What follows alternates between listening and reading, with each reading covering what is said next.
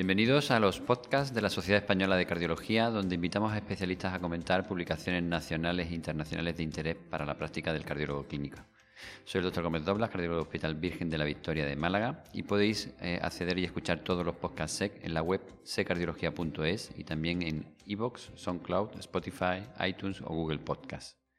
Hoy tengo el placer de contar con la doctora Rosa María Fernández Olmo. Ella es cardióloga del Hospital de Jaén y la responsable de la unidad de rehabilitación cardíaca y es además la presidenta electa, si no me equivoco, de la, Asociación de Riesgo Vascular y, Rehabilitación Cardíaca de la SEC.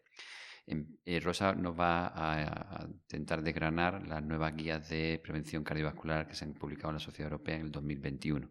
Bienvenida, Rosa. Hola, Juanjo, ¿qué tal? Muy bien, queríamos saber tu opinión como experta, en primer lugar, de la visión global de, esta, de estas guías que se publicaron en agosto en la Sociedad Europea de Cardiología. ¿Cómo, cómo tu impresión general un poco sobre ellas?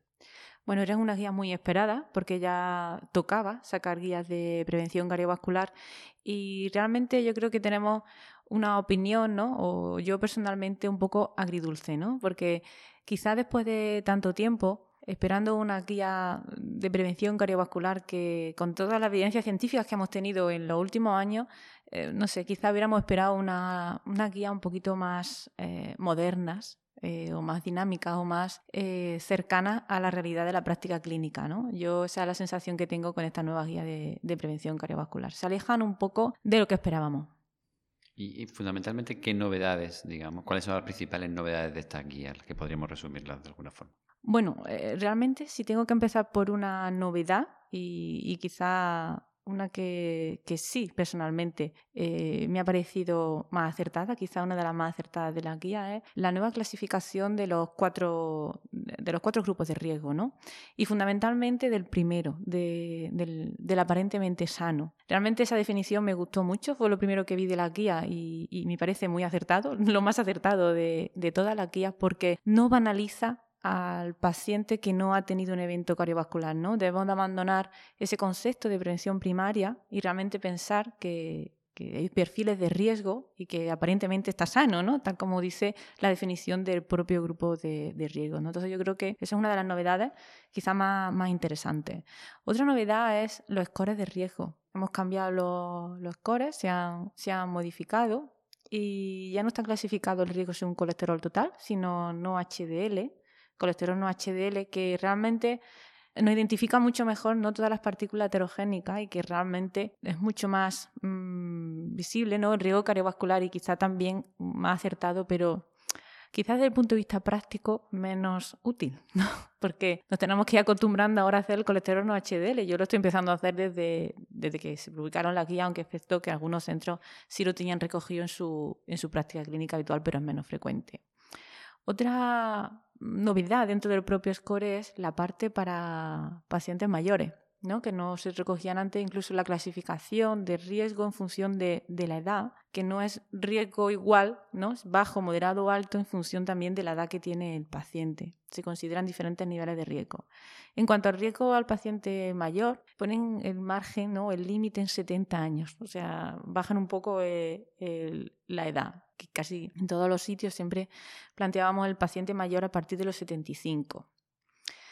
Bueno, mm, en una, en una población que cada vez se mantiene joven más tiempo, ¿no? O, que realmente tienen calidad de vida durante más tiempo, no sé si realmente esa bajada de edad es totalmente acertada o no. Y tampoco sé si es acertado o no esa parte de, del score para las personas mayores, porque si miramos bien eh, toda esa parte, casi todas las edades y casi todos los perfiles de riesgo son perfiles de muy alto riesgo. Entonces no sé realmente si te merece la pena pasar un score o no, porque casi todos los, los circulitos, ¿no? Si, si habéis visto la, la, guía, están de color rojo. Por tanto, mm, no sé exactamente si realmente eh, tiene utilidad práctica o no a la, a la hora de aplicarlas en tu, en tu día a día.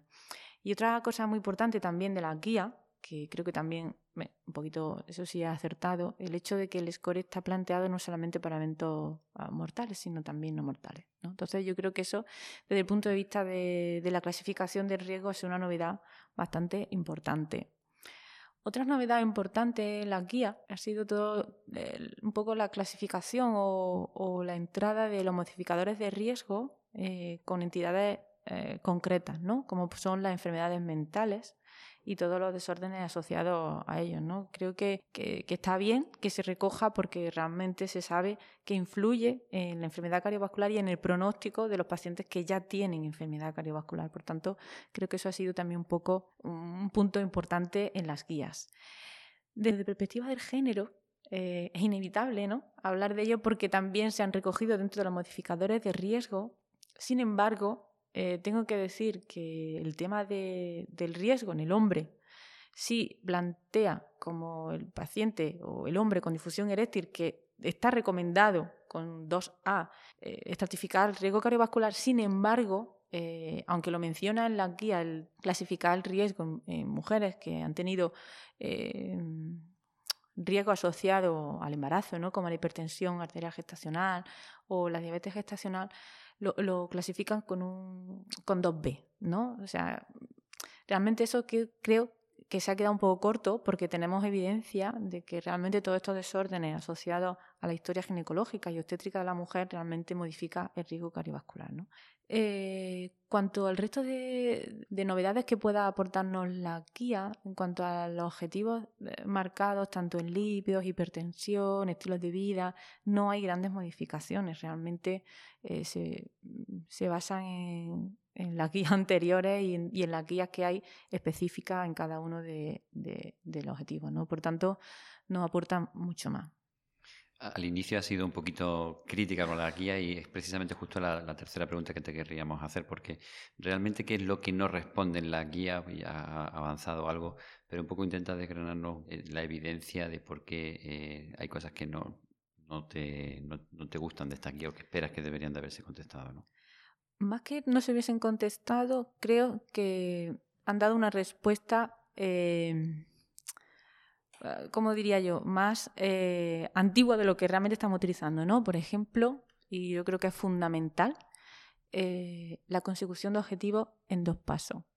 Yo creo que ahora mismo, a, a, día de hoy, tenemos que ser mucho más agresivos y pacientes de muy alto riesgo y alto riesgo cardiovascular, no planteando dejar el objetivo de control, tanto de tensión arterial, de, de lípidos, para un segundo plazo y, más con todo lo que hemos vivido con el COVID, que no sabemos realmente si vamos a asegurar la continuidad asistencial en nuestros pacientes. ¿no? Yo creo que la consecución del objetivo de, dos pasos, más que no, no, hayan contestado a lo que realmente estábamos esperando, sino que realmente lo han contestado mal, ¿no? Y, y volviéndose un poco crítica con, con la guía. Y bueno, ya centrándonos más en lo que no han contestado, pues eh, lo que he dicho al principio, porque realmente esperaba eso, ¿no? Que realmente fuera mucho más eh, incisiva y mucho más práctica a la hora de, de, tratar a nuestros pacientes, quizá en el, muy alto riesgo o en el paciente que haya tenido un evento. Sí han sido a lo mejor más esclarecedora o más dinámica desde el punto de vista del paciente sin evento cardiovascular, pero en el paciente con evento no, no nos han aportado nada, la verdad.